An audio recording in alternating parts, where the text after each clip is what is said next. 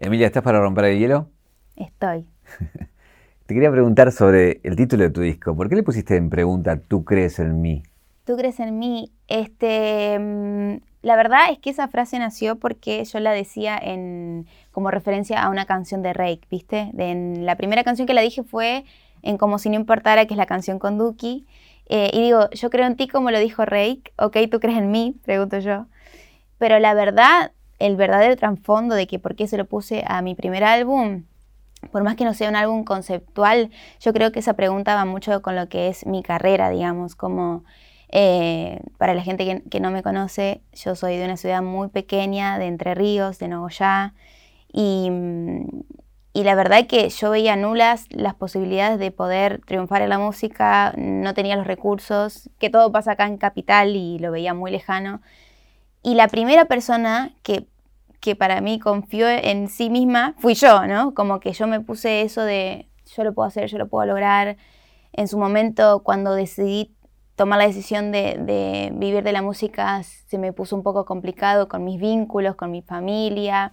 Eh, me costó que la gente creyera en mí, viste, en ese aspecto. Eh, y yo tuve mucha confianza en mí misma.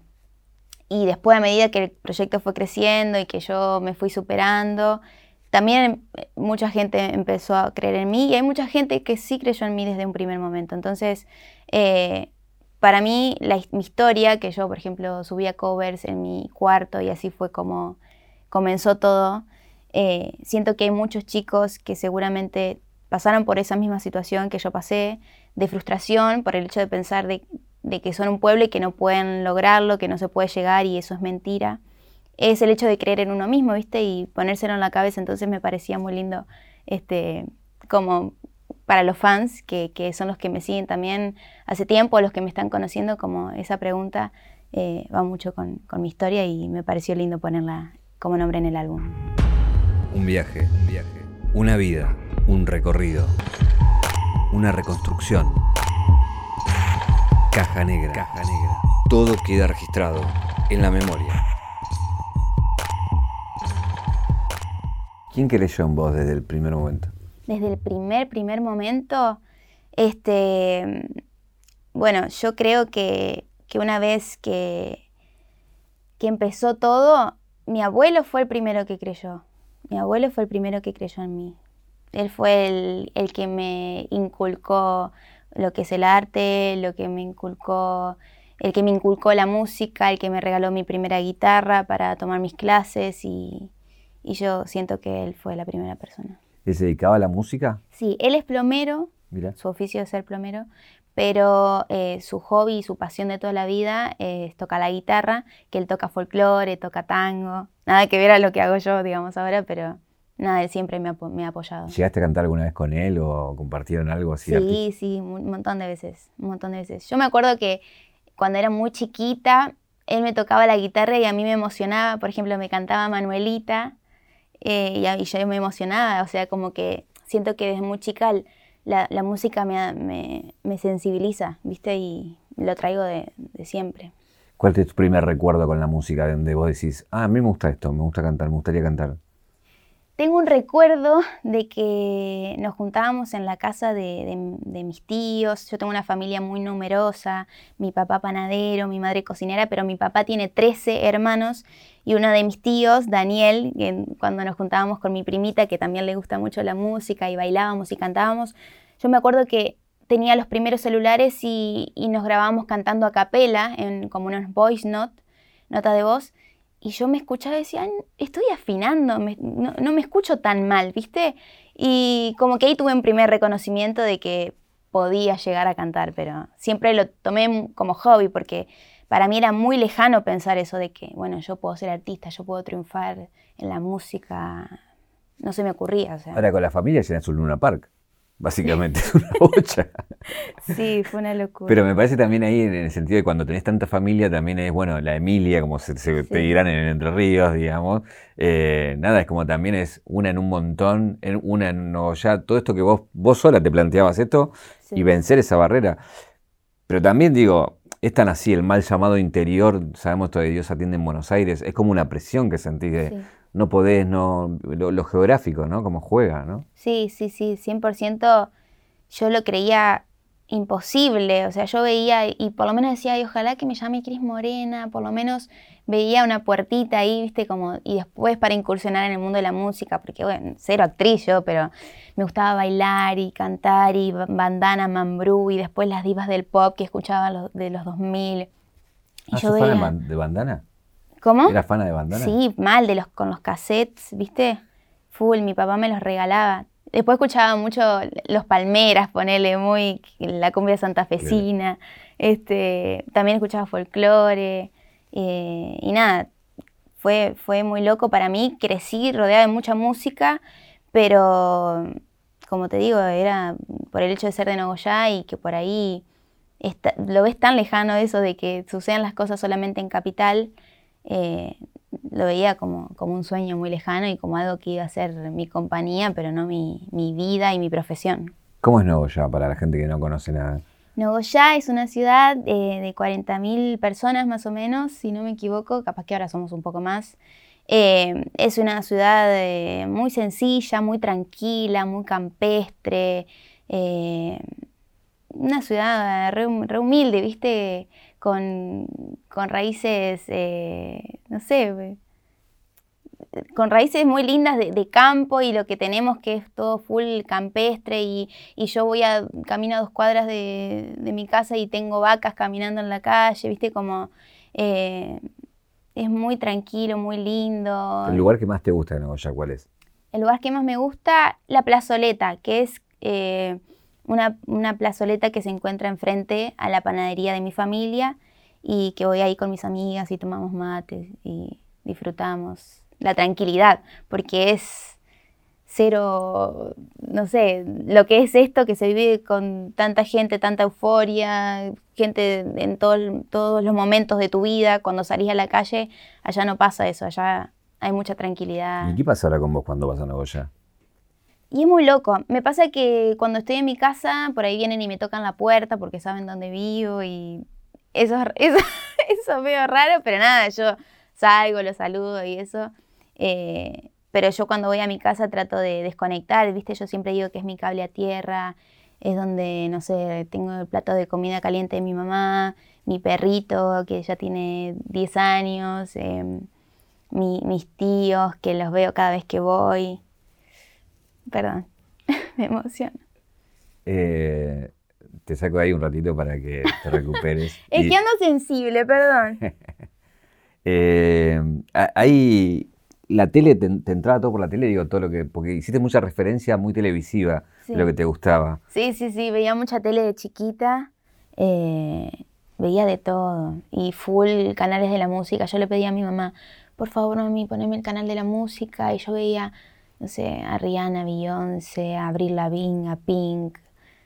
Eh, y yo decía, uy, qué increíble poder ser ella, ¿viste? Como... ¿Había alguna específica que decía, me gustaría ser ella? Beyoncé, Beyoncé. Mm, parece una reina increíble, es completa en todos los aspectos. Sí. Ahora que estás recuperada, te voy a hacer otra pregunta de nuevo ya, que, que te quería preguntar era, eh, ¿Qué te pasa con aquellos que te conocen de chico? Porque digo, que fueron compañeros tuyos, tus amigos del lugar, que, bueno, te conocen de Emilia de siempre, de repente Emilia se fue, la pegó, es estrella ahora internacional y después vuelven a Goya y, está con ella, digo, te juntás con ellos. Obvio, por supuesto, son los amigos que son mis verdaderos amigos, mis amigos del jardín, del colegio, son los que conservo y que para mí es re lindo porque ellos me siguen tratando como la misma Emilia que era antes de ser la Emilia cantante, ¿viste? Entonces para mí poder tener un poder seguir con ese vínculo me hace también, ¿viste? Seguir pisando la tierra, porque siento que en esta industria también es muy fácil deslumbrarte con un montón de cosas y si no tenés gente a tu alrededor que realmente te, te diga que, que, está bien o que está mal y, y si no te acompaña en el proceso, por ahí, ¿viste? Es muy fácil ¿Y a quién recurres cuando te pasa eso? Que está, nada, el estrellato, el todos te dicen que sí, el todo lo que Emilia quiera. ¿Con quién vas para ubicarte y decir, che, para, tengo una duda, quiero preguntarte? Mi mamá. Mi mamá, mi papá, son, son muy sencillos ellos, ¿viste? Y yo siento que, que mm, no me olvido de eso, como que algo que, que resalto por ahí de mi personalidad es que los valores que ellos me inculcaron yo siento que los voy a llevar para toda la vida, así mi carrera siga creciendo y... Perdón. Es que estoy muy sensible porque ayer este, vinieron mis papás, están acá, que como lanzó el álbum. Y con mi papá, bueno, pasamos una situación, él estuvo muy enfermo. Y poder verlo ahora que me acompaña y que puede estar en todo esto es muy lindo para mí. Y nada, no muy sensible, perdón. O sea, es sensibilidad de, de, alegría. De alegría, obvio, obvio. Y que ayer estaba dando una nota y me preguntaron también por Nogoya y a mí me sensibiliza hablar mucho de mi casa. Y lo vi a él. Él no llora nunca y lo vi ayer muy quebrado, entonces me acuerdo y perdón.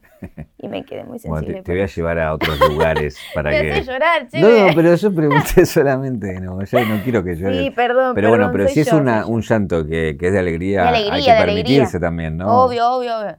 Estoy bastante llorona últimamente, pero es todo de felicidad. Eh, hay, hay un aspecto que te escuché en otras notas y me parece interesante que, para sacarte un poquito de ahí, de, de algo que, que sufriste de chica y que, que tiene que ver con el bullying, pero un poco también teniendo en cuenta que hay muchos chicos que te siguen y chicas de, de esa edad cuando vos sufriste bullying, de que quizás lo estés sufriendo ahora, y bueno, cómo uno se repone frente a eso, cómo uno se para frente a la vida cuando le pasa eso, ¿no? Bueno, eso a mí me, me marcó mucho, eh, fue bastante difícil como subsistir eh, en el día a día con una persona que, que, me acosaba en el colegio y que ponía en contra a todos los compañeros. Ya teniendo una edad, yo ya tenía 18 o 17 años, ¿viste? Claro. Yo ya me podía defender, yo ya entendía todo lo que estaba pasando, no es que era una niña y este yo me defendía, pero a veces era incontrolable, ¿viste? Cuando existe una líder en el aula y esa líder es palabra santa lo que dice y, no se puede contradecir porque todos le tienen miedo y, y, justo esa persona se puso en contra de mí y bueno, era muy difícil. Yo llegaba a mi casa todos los días muy triste, muy frustrada. Eh, y nada, yo conté esta historia porque sé que, que hay muchos chicos que, que pasan por esto. Y nada, la solución es pedir ayuda, aunque a veces, justo a mí, yo en ese momento iba a un colegio de monjas, un colegio súper católico, que predicaban eh, el compañerismo, el prójimo, o sea, tener empatía con el otro y era lo que menos hacían ahí. ¿Cómo quedó tu relación? No sé si creías en Dios o ibas por ir, te tocó ir a ese colegio o, o digo, te influyó en algo esa Eh, formación, digamos, ¿no? Sí, bueno, la verdad es que en su momento era bastante rebelde. Cuando era más chiquita, bueno, no, no lo entendía tanto, pero a medida que fui creciendo me fui replanteando un montón de cosas con el tema de la religión y, y había muchas noticias que, que a mí me dejaban bastante choqueada y que no representaban mis pensamientos, como todo lo que sucede en las iglesias y, y todo lo, re- que, lo que representa la iglesia. Eh, era muy lejano a, mi ideología, ¿viste? Como, pero esto no era lo que yo tenía de, Dios o, el que predica la palabra de Dios es un violador, ¿viste? Como, entonces me empecé a alejar bastante de lo que es toda la, religión y, y cuando pasó esto de mi papá, que se enfermó, yo siento que mi única manera de encontrar paz o aferrarme a algo fue aferrarme a un Dios, ¿viste? Yo empecé a rezar y empecé a, no sé, pedía por favor que si mi, mi papá se curaba yo iba a creer en, en él, eh, pero simplemente eso, yo siento que, que le hablo a un Dios que es, no sé qué Dios será, pero lejos de lo que es la Biblia, lejos de lo que son las iglesias y lejos de, de todo eso, ¿viste? Como hice una promesa y la tengo que cumplir. Eh, cuando pasa todo esto del bullying, eh, tiene que ver con que vos te presentás a un concurso, ¿no? Y que lo ganás y eso también influyó un poco, ¿no? Sí, sí, sí, sí, ahí empezó todo.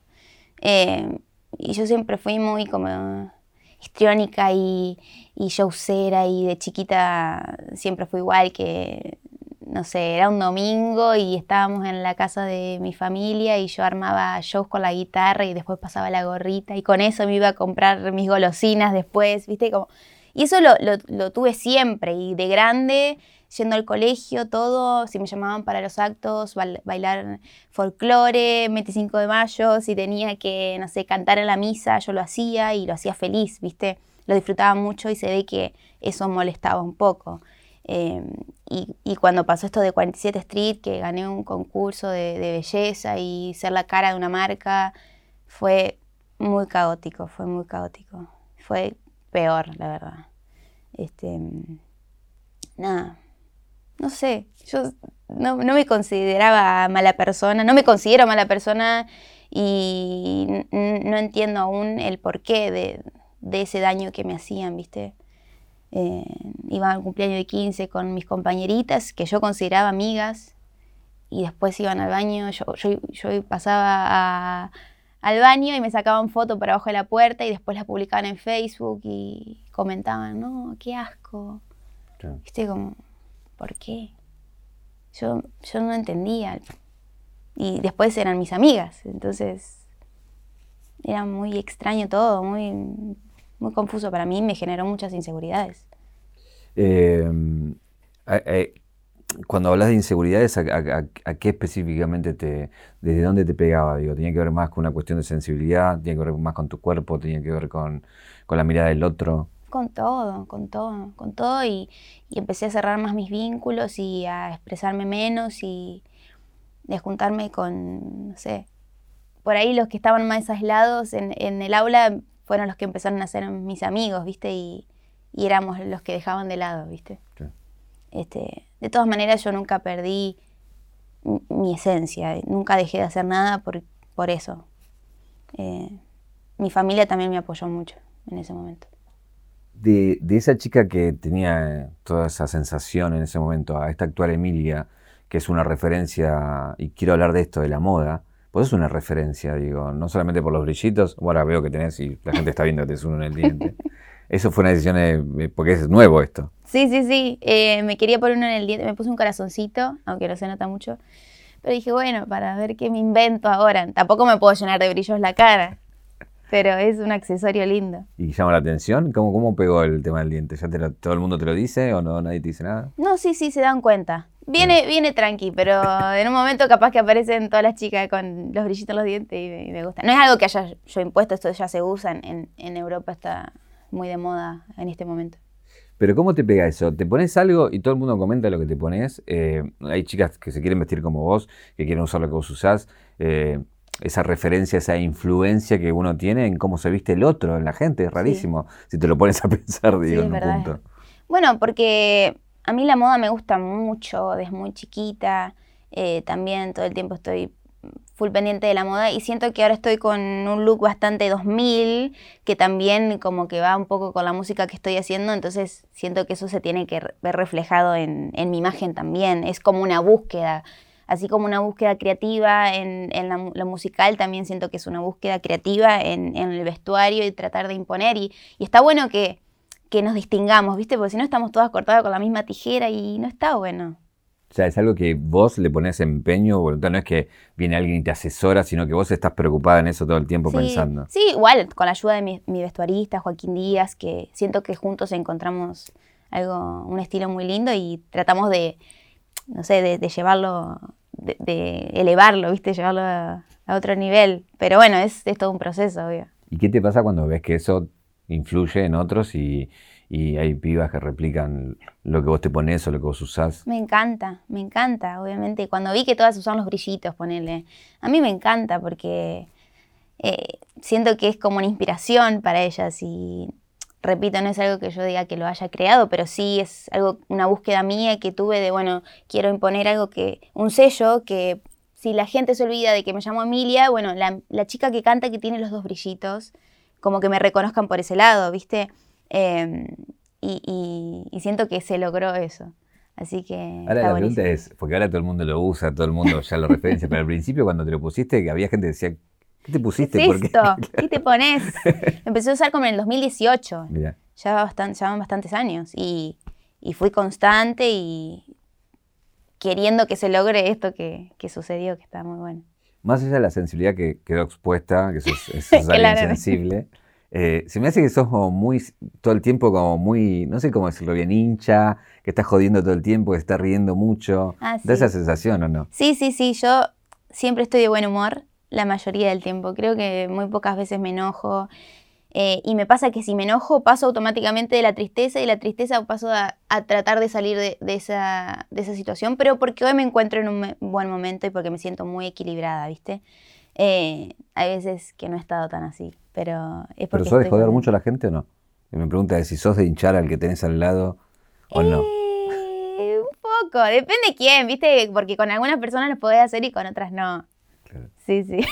Hay, hay un, quiebre que tiene que ver con, bueno, cómo pasás de la chica que estudiaba en ya que decide de alguna manera abrirse camino, no primero a la música, sino que elegís literatura, eh, irte de tu casa, irte a Rosario. Eh, ¿Por qué pensaste que era literatura y no la música en ese momento? Porque en ese momento eh, yo creo que, que, había un estigma muy grande con la música, ¿viste? Y hay una realidad que que en Argentina muy pocas personas les va bien en el campo de la música y tienen las oportunidades y se les abre la puerta a que vaya bien y, y bueno, yo creo que, un poco lo hice por mis papás, porque lo, lo que ellos me decían es, mira, yo soy panadero, me decía papi, mami me decía, soy cocinera, no tuvimos un título y nosotros te damos la oportunidad de que vos lo tengas y lo aproveches. Y por ahí, bueno, tampoco es que la literatura te va a hacer una persona rica, pero eh, por ahí tenías más horas de, literatura en el colegio para dar que de música, porque siempre se valora más, obviamente, una clase de literatura que, de arte. Y mm, yo los entendía, pero yo les pedía a ellos que me entiendan que, que mi felicidad no estaba ahí en la literatura.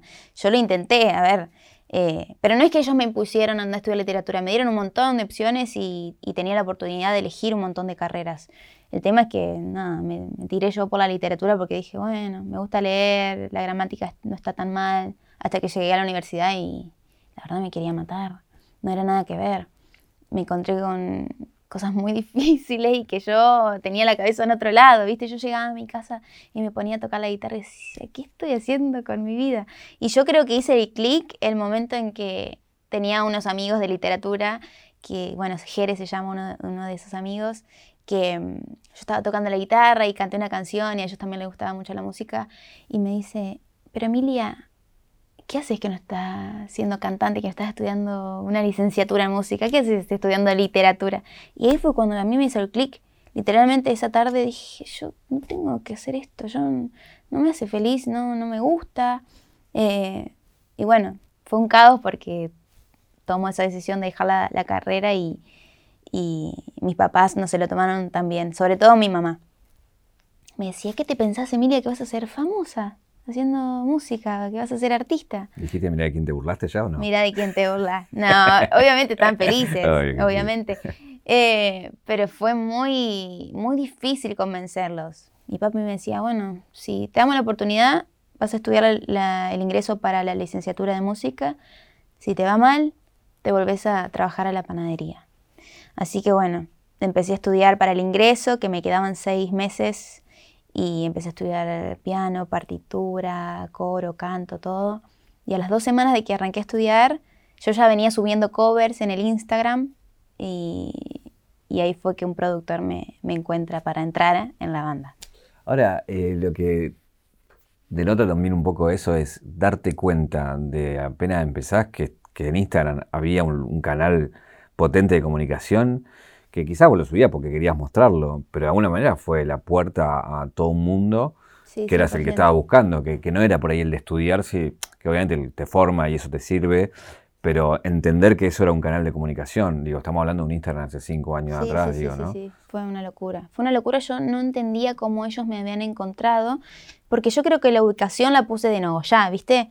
Eh, y covers en ese momento eran, eran mucho más normal ver, ver en las redes sociales covers de, cantantes y artistas y, y, nada, y me encontraron, ¿viste? Siendo de ahí, mirá, de ya. Toma pa' vos. Eh, lo loco de que pasás a una banda que ya tiene una formación, ya tiene un nombre, y, y pasás de la nada a un recital, no sé cuánta gente había en el primero, pero el segundo era Luna Park. Sí, una locura. Y digo, no sé, quiero entrar en, tu cabeza en el sentido de cómo pasar de estar en tu cuarto cantando y días después cantando en una par, digamos. No, eso fue tremendo, fue muy difícil.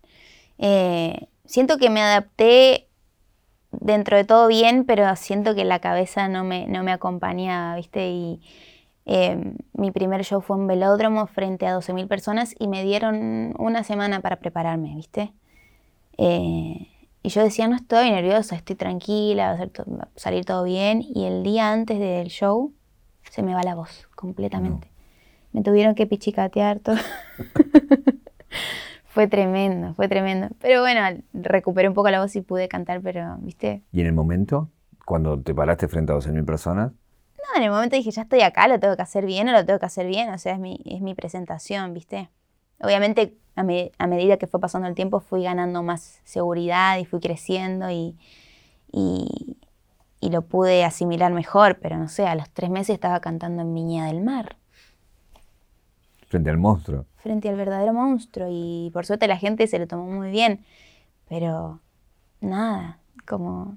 Siento que en su momento, bueno, ahora me ve y digo, uy, cuántas falencias tenía yo como artista en ese entonces. Eh, ¿Cómo es el momento de cuando, nada, terminás con la banda y viene un manager con mucha experiencia y con, nada, con muchos artistas muy grosos y dice, te quiero a vos? Y apostar en, vos, digo, me parece que, ¿entendiste en su momento eh, eso o lo diste tiempo después? Sí, sí, sí, yo no podía creer, porque vino management y vino una disquera, vino Sony Latin a querer firmarme también y y que vean algo en mí y, nada, Walter era como, estaba como, yo te, yo, confío en vos, yo creo en vos, yo te quiero potenciar, yo quiero que trabajemos juntos, eh, yo siendo nadie, porque si bien eh, formaba parte de una banda, mi carrera solista empezaba de cero. Entonces, siento que, que me costó dimensionarlo, pero, pero nada, me puse a trabajar como tenía que ser. ¿Cuándo sentiste que, realmente eras solista? ¿Con qué canción o qué momento dijiste, bueno, acá ya está, soy Emilia y, esto es lo que voy a hacer? Mm, yo creo que cuando lancé mi primera canción fue, fue bastante flashero eh, y dije, bueno, ya está, ya estoy sola, ya tengo que, que todas las ganas, pero cuando encontré un, sonido que, realmente me sentía cómoda fue hace poco, porque si yo te digo que escucho las canciones, las primeras canciones que saqué, algunas me dan un poco de vergüenza y no me representan, pero bueno, yo creo que, a varios artistas les pasará eso. Em, pero ahora me siento más Emilia que nunca, imagínate, estoy muy motivada y muy contenta con, con lo que estamos creando en equipo, porque trabajamos con Biguan, bueno, con FMK, con muchos artistas de acá de Argentina que... ¿Le puedes contar a la gente qué es trabajar con Big One o con FMK? Que todo el mundo que viene acá habla de ellos, eh, de lo que representan ellos como estando en la parte de atrás, en la producción, en hacer las canciones. ¿Qué, le, genera a un artista como vos tener a, a Big One y a FMK en el equipo? Bueno, yo siento que ellos me, potencian mucho y, me ayudaron a encontrar como mi esencia y mi estilo y, una, y, una, manera... Me ayudaron a crecer, ¿viste? Me, potenciaron 100% y, y yo siento que entramos al estudio y, somos, nos formamos, nos formamos, ¿viste?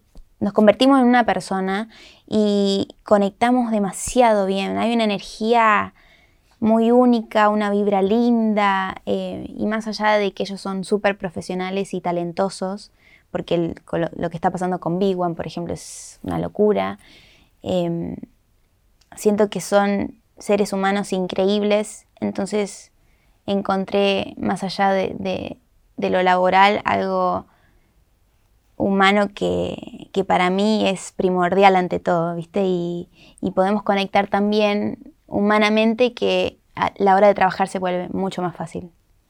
Hay una cuestión que me parece que le pasa a, todos los de tu generación, es esto de haber coincidido en un tiempo y un espacio, de que estés de repente y te encuentres con un Tiago, con un Duki, con un Big One, con un FMK, con una Nikki. Es como un momento muy especial de la música argentina, de la cual, digo, son privilegiados de, conocerse, de colaborar, de, esto, de potenciarse y de mejorarse uno a otro, ¿no?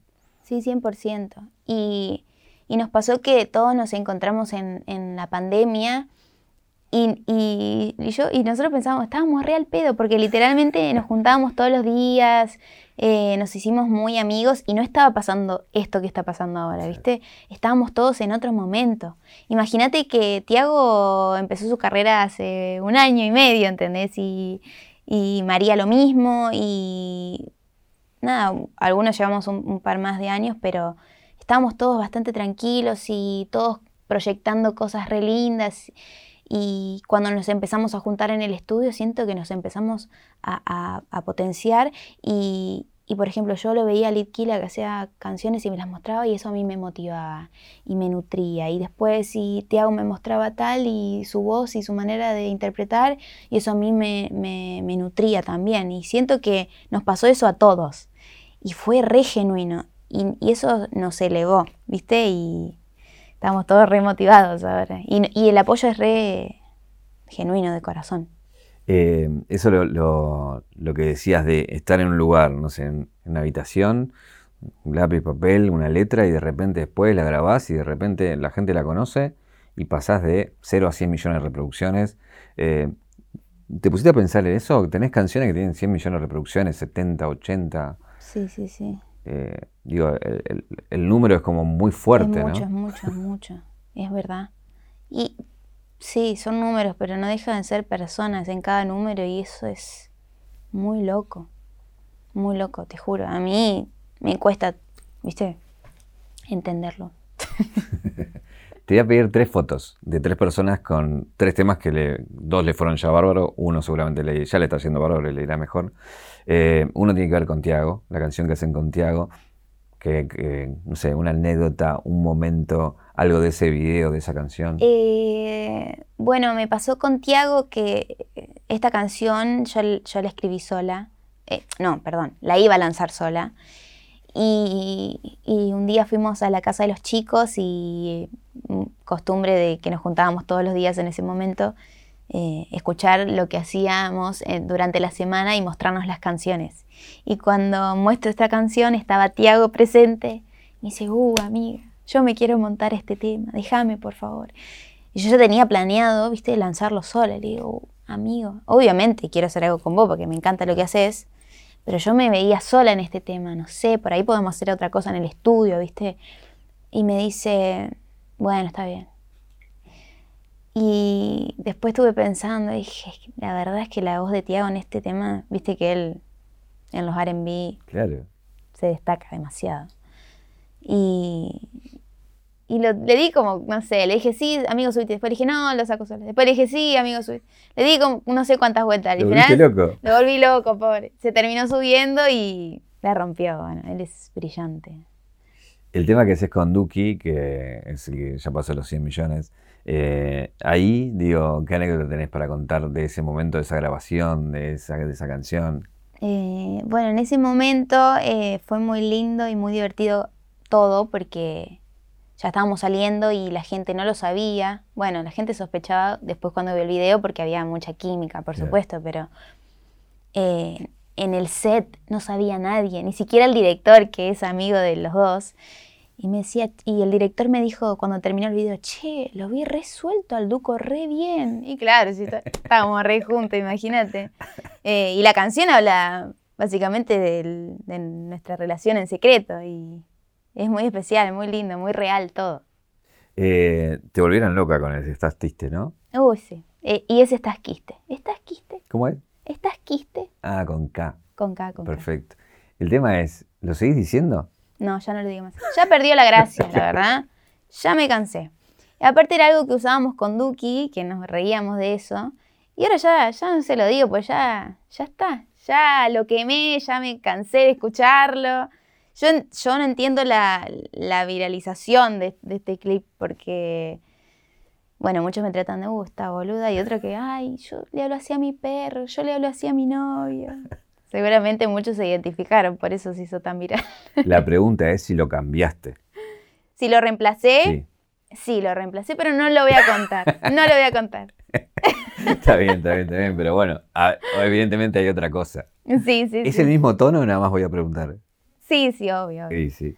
Y aparte soy muy ocurrente yo con esas cosas, con Duki, y es que me da mucha ternura y me salen palabras fáciles. Eh, hay una cosa que te escuché decir mucho cuando hablabas del tema de, tu relación, eh, que usas la palabra admiración. Y digo, ¿para vos tiene que haber admiración en el amor o no? ¿O es propiamente justamente la persona con la que estás? Para mí sí. Este, para mí sí, porque el hecho de, admirar a la persona que tenés al lado te hace, sé, es distinto. Mira, yo tengo una anécdota. Me pasó que, salía con un chico, salí un tiempo, y yo me veía haciendo un montón de cosas y como enfocada y con una visión y con un futuro proyectándome. Eh, y esa persona que tenía al lado no tenía como una meta, no tenía ganas de estudiar, no tenía ganas de trabajar, no tenía ganas de nada. Y un poco eso a mí no me gustó, ¿sabes? Este, ver que la persona que está al lado mío no tiene un sueño, no tiene una proyección a futuro, no tiene ganas de, de vivir de una pasión, de, de algo me pasó que, no me gustó más, no sé, ¿viste? Así que para mí la admiración hacia la otra persona es clave, es clave, ¿viste? Em, admirar a, la persona que tengo al lado me hace enamorarme cada día más porque, no sé, lo veo, yo lo veo a Duki arriba del escenario y me parece, sí, aprendo de él, ¿viste? Tener una persona al lado que puedas aprender, que puedas escuchar lo que dice y nutrirte y y, que sea a su vez sensible, sencillo, no sé, tiene muchos factores, ¿viste? Para mí también estar enamorado no solamente de la admiración, son un montón de cosas, pero la admiración para mí es una de las cosas, no sé si importantes, pero, pero está bueno. Eh, otra de, las cosas que te quería preguntar acerca de estas fotos que te pedí a ver con la canción que acabas de estrenar con, con Nicky. Y hay un poco también e, es este cruce, ¿no? De dos voces muy fuertes de su generación que deciden compartir, vos invitándola, ella aceptando, juntándose, haciendo una canción. Eh, tiene también lo simbólico un peso, ¿no? Sí, sí, sí. Eh, bueno, Nikki para mí es una de las referentes más importantes de la industria en argentina y a nivel internacional. Ella nos representa en, en todos lados y, la ves tan chiquita, pero a su vez ella habla y, es tan inteligente y, tan sabia y ella es muy inspiradora, viste, con su música que, para mí, que ella haya sido parte de una canción que yo le, le, presenté y que le dije si tenía ganas de estar, que me haya dicho que sí, que le gustaba y que... Y ayer hicimos un vivo y ella me decía, me dijo cosas tan lindas que yo no sabía que ella sentía hacia mí eh, nada, me llena de orgullo, por supuesto. Y además de que es una, una chica súper talentosa, es un ser humano increíble. Em, hay toda una escena de voces femeninas muy fuertes de tu generación, que bueno, son ustedes dos y hay muchas más, em, que de alguna manera viene demostrando un poco el lugar que vienen ocupando las mujeres dentro de la música argentina, que no solamente tiene que ver con la Argentina, sino con una voz que, nada, vos estás en Miami, vas a, no sé, un premio y, cantas con gente ya de mucha historia y renombre, es de ganar una escena. Eh, ¿Cómo ves específicamente en, las mujeres cómo viene creciendo eso, no? Eh, siento que, ha sido un trabajo de años y, y acá en la escena argentina hay mucha unión, ¿viste? Colaboramos entre nosotras, nos apoyamos.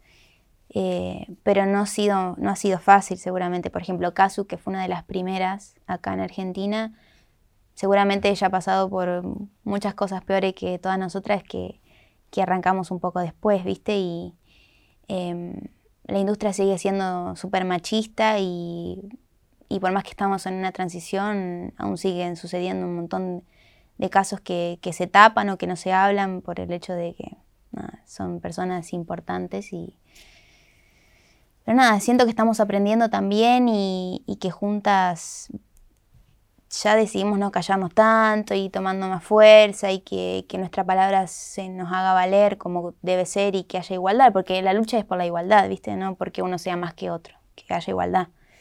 Eh, en todos los aspectos, en los salarios que se pagan, en los sueldos, en, en que yo voy al estudio y hay muy pocas mujeres que componen y que son productoras y, que no se les da el espacio. Entonces, es un cambio que falta todavía, porque si bien en la industria somos un montón de mujeres ahora, falta el resto de, como de las herramientas o, de, o, del equipo que también es fundamental para que uno como artista le vaya bien. Y a la hora de vos, eh, cuando estás trabajando con tu equipo, ¿te fijas en eso a la hora de elegir gente, por ejemplo? Sí, por ejemplo, mi manager, que me acompaña a estos lados, es una mujer. Eh, se llama Guadalupe y ella es la mejor persona que puedo tener al lado mío. La verdad, no, no podría tener otra persona que, que me cuide y que, que, me cuide humanamente, que para mí eso es re importante y que, que me cuide mi carrera también. Se acaba de desmayar Guadalupe. de mandar en llamadas.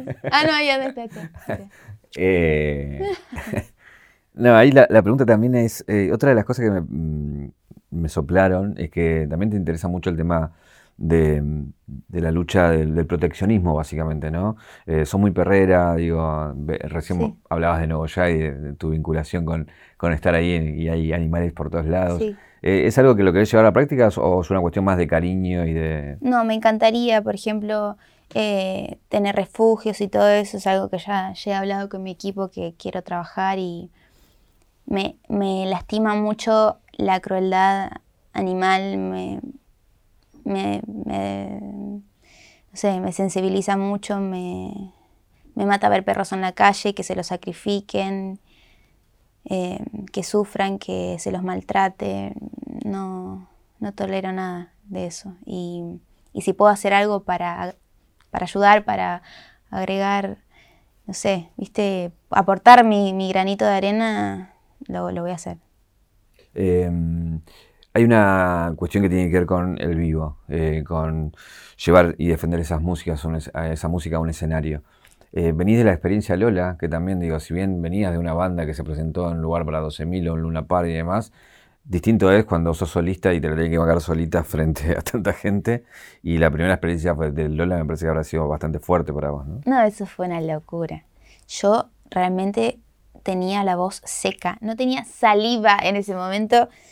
Em, y más cuando me asomé por la cortinita y vi que había como, no sé, no sé la cantidad de gente que había, pero había mucha y, miraba hacia el final y había puras cabecitas y, me estaban esperando a mí porque había un montón de escenarios más, pero la gente estaba ahí esperando a Emilia y fue una experiencia increíble. Estaba muy nerviosa. No la pasé tan bien, debo decir, porque tuve problemas técnicos y, y nada, y se me cortaba la frecuencia en el INIER, pero es algo que, bueno, estás ahí, tenés que pilotearla y, y tratar de que la gente no lo note, así uno puede brindar un buen show y la gente puede tener un buen show también. Eh, pero, viste, esas son las cosas que a mí me cuestan dimensionar, que la gente esté ahí por mí.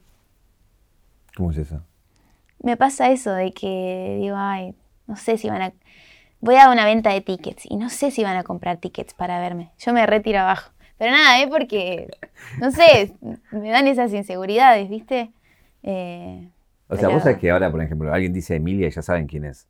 O sea, ni siquiera el apellido hay que decir, digo, eh, ya es un nombre propio y alguien dice Emilia es tu cara. Y nada, resulta, obviamente uno es una persona y tiene sus miedos, sus inseguridades, pero, pero bueno, nada, también es un lugar ganado a través de, los años y lo que fue pasando, ¿no? No, no 100%, pero, viste, yo trato de poner las expectativas ahí bajas, vivir en una medio en una burbujita. Ahora, no le digas nada a esa Emilia. Vemos con la Emilia la que, la que va para adelante. Proyecto de acá para adelante. ¿Con qué soñás?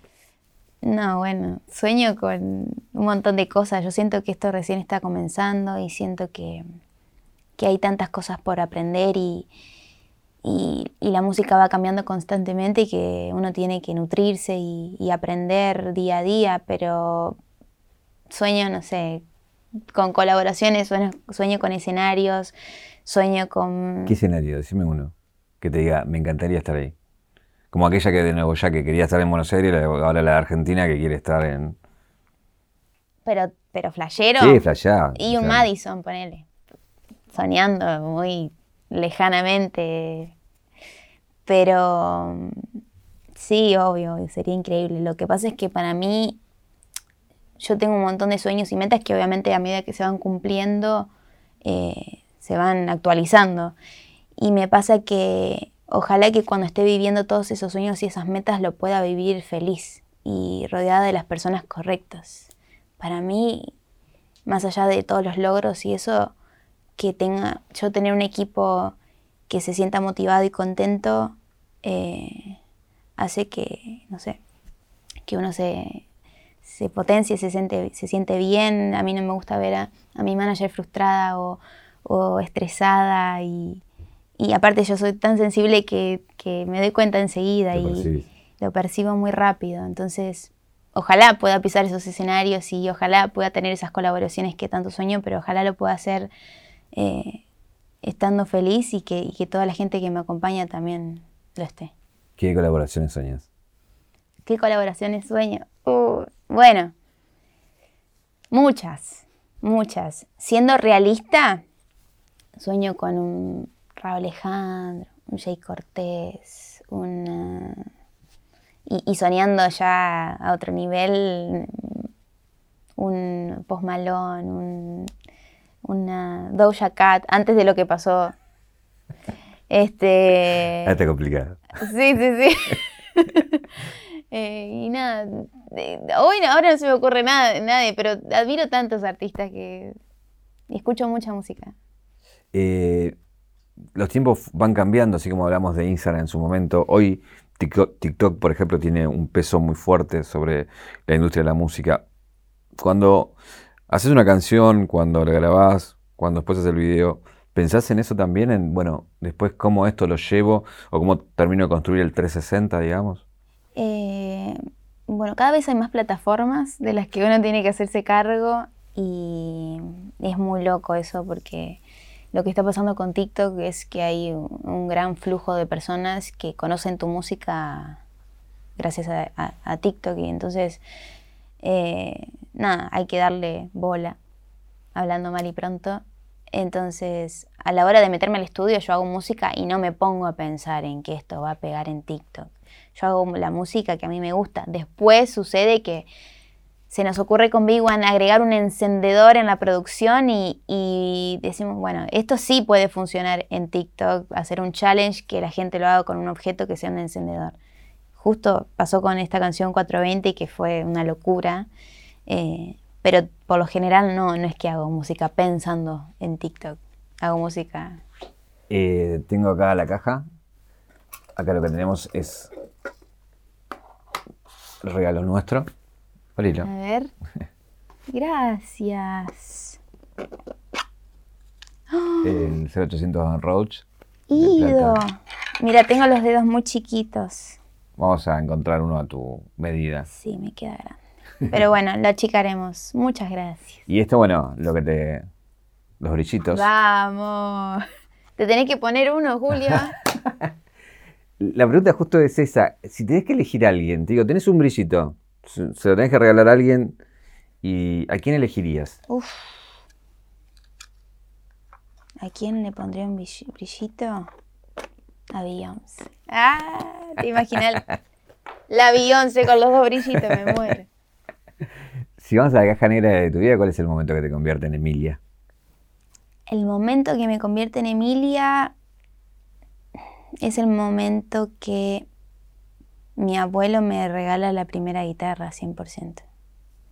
Sí. ¿Qué pasó esa guitarra? Esa guitarra está en mi casa. No sé si está en mi casa, la tiene mi abuelo incluso. Mira. Este, pero está ahí. Yo me acuerdo que la tuneé, le puse stickers. eh, la amo esa guitarra. Andan tocando folclore con... Sí, con los stickers de corazón. Una guitarra criolla, que la amo. Emilia, gracias por venir. Y la última pregunta es, ¿qué te preguntarías?